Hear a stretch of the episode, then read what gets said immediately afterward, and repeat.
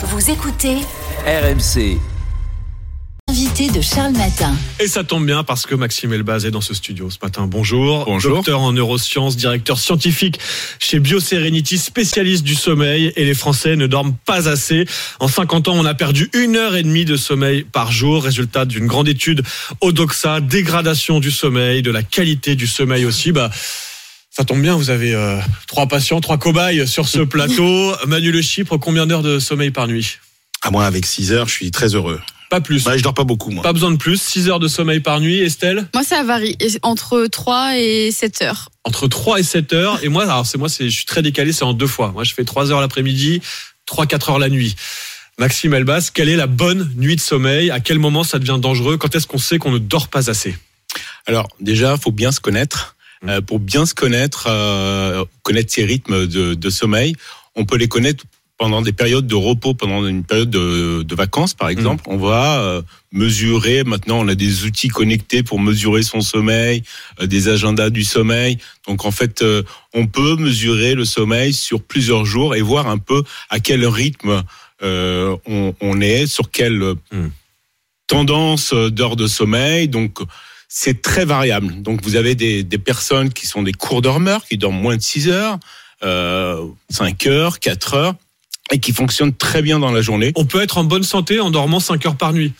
Si on est programmé pour dormir 5 heures, Ouais. hein, et si on fonctionne bien dans la journée. Donc ça, c'est génétique. Et à, à l'extrême, vous avez des gens qui dorment plus de 10 heures. Euh, et là aussi, c'est génétique. Euh, Einstein, par exemple, dormait plus de 11 heures. D'accord. Donc, Donc, euh, il y a pas, on n'est pas en danger si on dort 6-7 heures par, enfin moins de 6-7 heures par nuit. Typiquement, si vous, euh, Ouais. si Emmanuel Le Chip qui nous dit, moi, je dors euh, pas plus de 6 heures, c'est pas dangereux à long terme.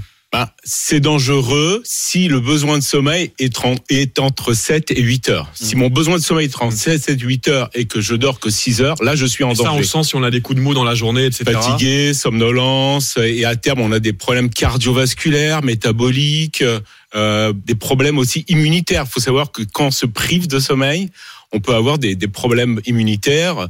Voilà, on est plus, euh, on, on contracte plus facilement des rhumes, des grippes. La Covid, ça a été très un exemple frappant. Euh, et aussi des problèmes euh, psychiques. hein. Alors, on a beaucoup de témoignages depuis ce matin, depuis 5 heures à l'antenne d'auditeurs qui dorment à peine 3-4 heures par nuit parce qu'ils se lèvent très tôt, parce que voilà, des longues plages horaires de boulot la nuit et qui nous disent eh ben moi je récupère le week-end. Je dors 4 heures par nuit euh, la semaine et puis je me fais deux nuits de 12 heures le week-end. Est-ce que ça peut marcher comme ça? Est-ce qu'on peut récupérer son manque de sommeil le week-end? Alors, euh, il y a deux choses. C'est la, la première chose, c'est que en fait, plus on est jeune, plus le, le sommeil, on va dire, euh, le cerveau est élastique, c'est-à-dire qu'on récupère un peu plus rapidement. Et plus on avance dans l'âge, moins Ouais. c'est élastique. Hein, ça se rigidifie. Ce que ce qu'on conseille, nous en général, c'est dormir plus de 6 heures, enfin à 7 heures par, par 24 heures. C'est-à-dire que si vous dormez euh, 4 heures, 5 heures et vous n'avez pas pu récupérer, essayez de faire une sieste Hmm. récupératrice dans la journée. Donc on compte par 24 heures, on compte pas sur une nuit. Et est-ce qu'il y a des, des méthodes pour mieux dormir? On nous parle beaucoup des écrans qui auraient fait baisser notre qualité de sommeil. J'imagine que vous allez nous dire qu'il faut pas d'écran dans la chambre, pas de, pas de lumière bleue avant de s'endormir. Alors, puisqu'on parle de la chambre, on parle de l'environnement de la chambre, Oui. c'est-à-dire l'environnement de la chambre, la lumière. Il faut vraiment déjà préparer son, son sommeil. Donc, euh, quand on dîne et quand on regarde un film, par exemple, il faut une lumière tamisée, pas trop de pas trop de lumière, parce que ça bloque la sécrétion de mélatonine, qui est l'hormone du sommeil.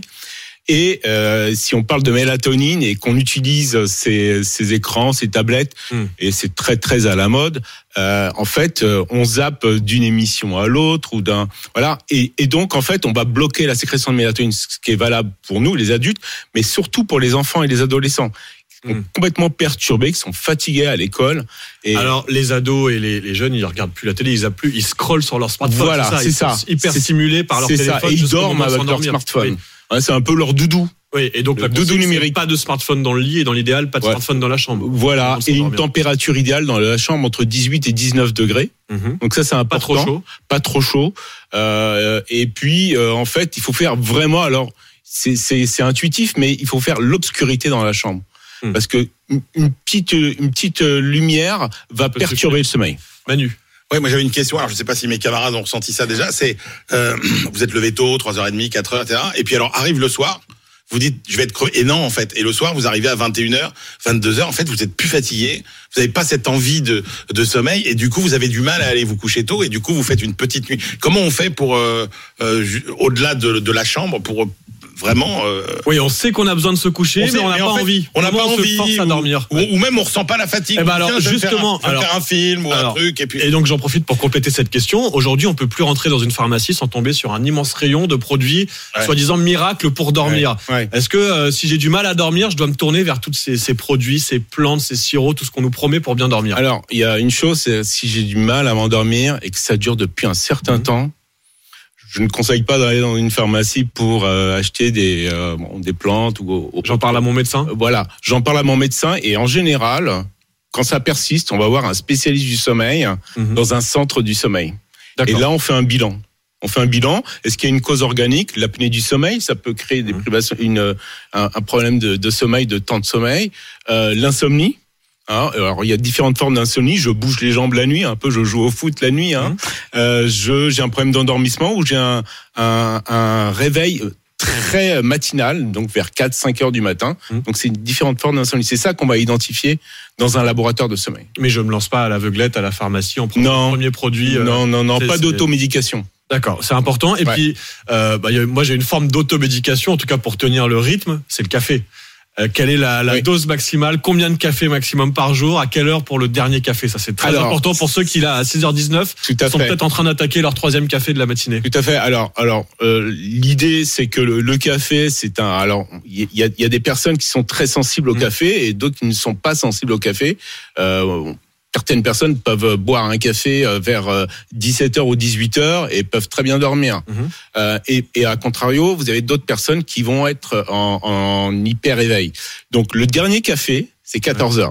14h le dernier café. Ouais. Si on a prévu de faire une nuit normale, Voilà. de se coucher à De- 21h, 14 22h. Si on peut faire du sport le matin, Ouais. Pas de sport le soir. Non. Pas avant de se coucher. Voilà, le sport le matin parce qu'en fait le, le sport ça réchauffe hein, le, Mhm. le corps, donc on a, le, le corps a besoin d'être réchauffé pour être éveillé. Donc une douche chaude par exemple, Mhm. euh, ça ça permet de réveiller euh, les systèmes euh, d'éveil. Et puis euh, le, le soir, éviter de faire du sport trop bien. On peut on peut aller à la natation le soir.